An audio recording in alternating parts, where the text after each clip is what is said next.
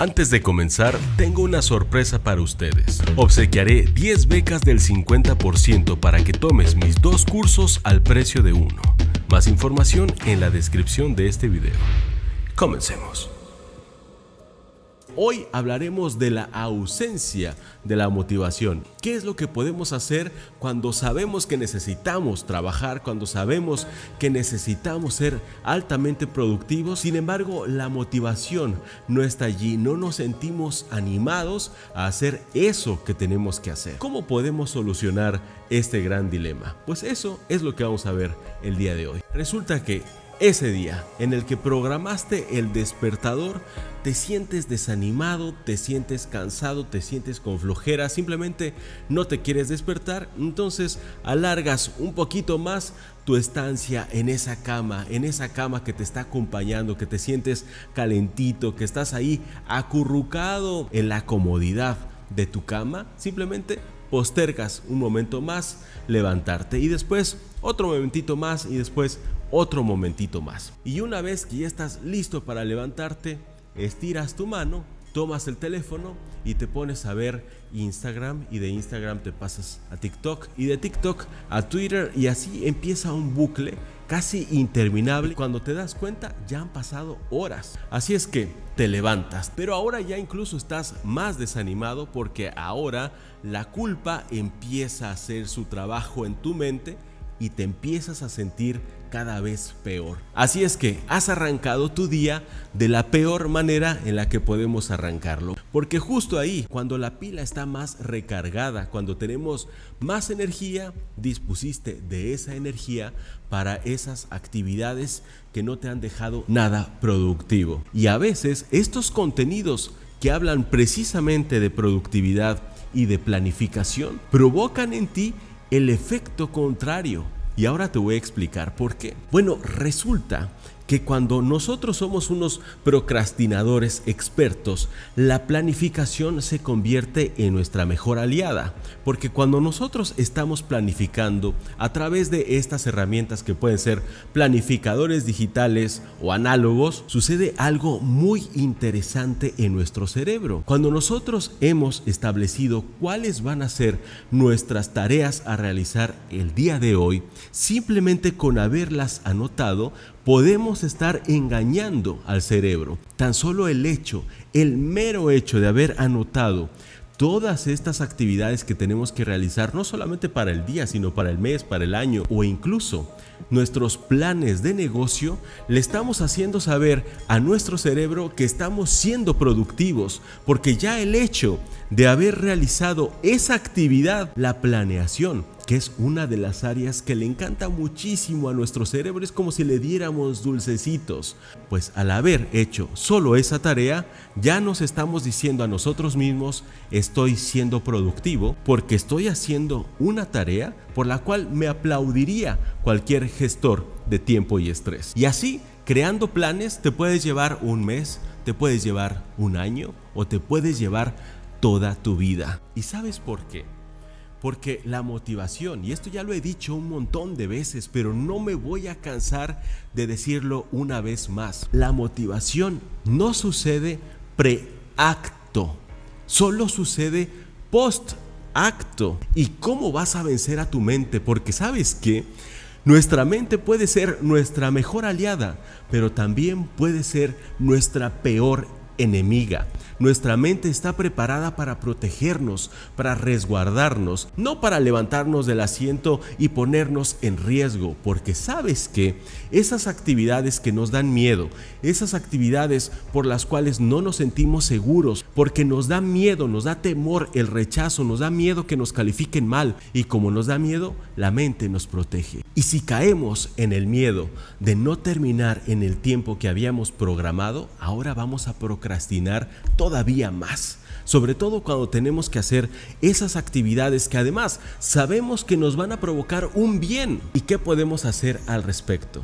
Te voy a compartir una fórmula que aplico a mi vida cada vez que estoy luchando contra mi mente cuando me está diciendo, procrastina, duerme un poco más, no vayas al gimnasio, no grabes ese video, no escribas ese guion. ¿Para qué vas al terreno donde están construyendo si ahí te vas a llenar de tierra, de polvo, te vas a solear, vas a sudar? Mejor quédate aquí tranquilo, mira, tómate un cafecito y ponte a leer. Ese día donde además me siento un poquito cansado, me digo, no te esfuerces demasiado el día de hoy porque no te sientes con tanta energía, nada más ve carga un poquito, haces un poquito de elíptica, por ahí cargas poquito y te regresas. Simplemente es para que el hábito no se rompa. ¿Y sabes qué es lo que sucede?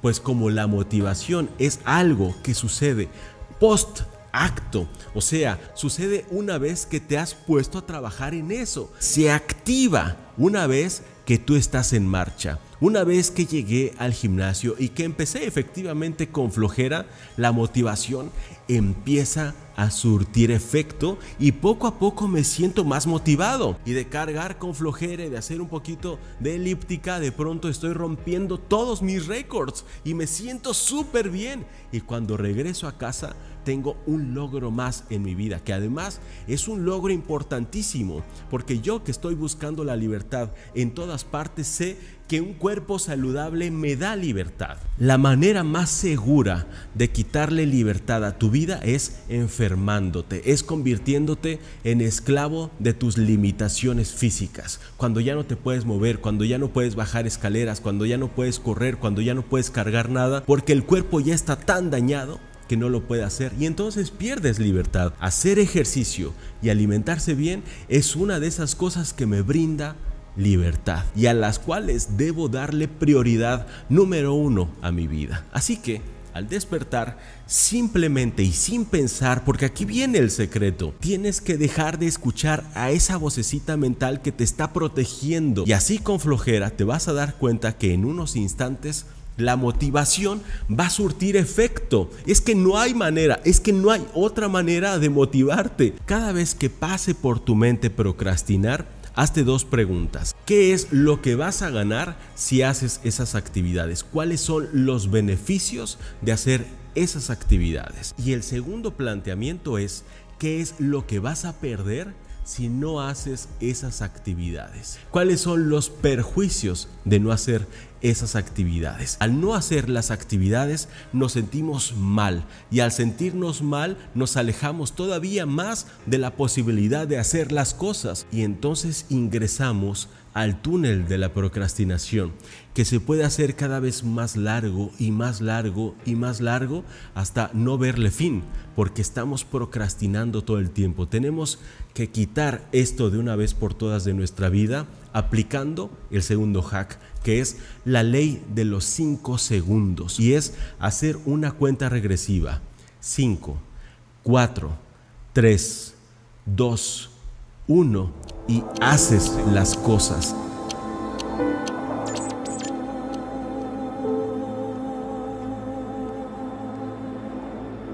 Siempre he querido emprender, pero el miedo se interpone y lo dejo para después. Sé que si hago ejercicio y me alimento bien, mi salud mejorará, pero mi trabajo me absorbe todo el tiempo. ¿Cuántas veces te has propuesto hacer algo y no lo haces? ¿Cuántas veces te has propuesto ir al gimnasio y no lo haces?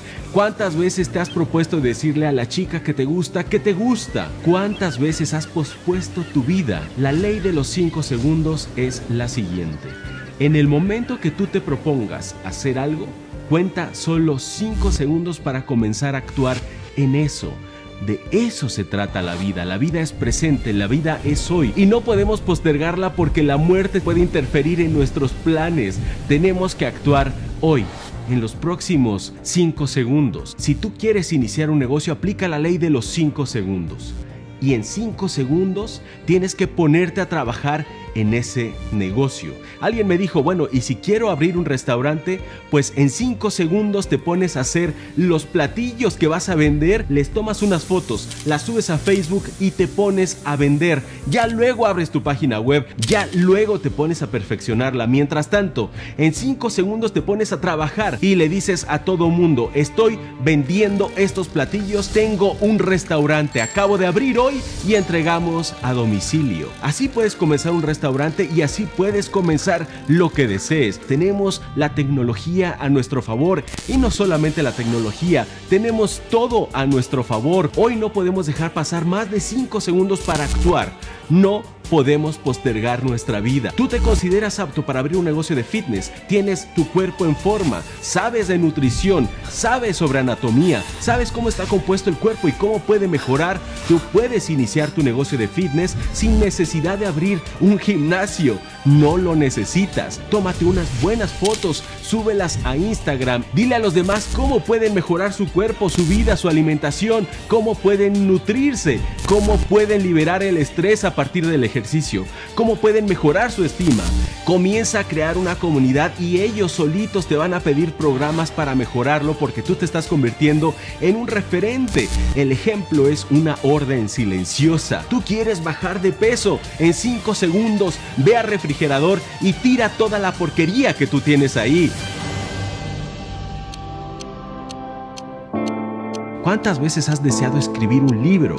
En 5 segundos comienza a escribir la primera página. Tú quieres una pareja, toma la decisión, por fin anímate a decirle a esa persona que te gusta, que te gusta. En 5 segundos toma el teléfono y le invitas a salir. Te quiero, y por poco modesto que suene, sé que tú también me quieres a mí. Solo son 5 segundos.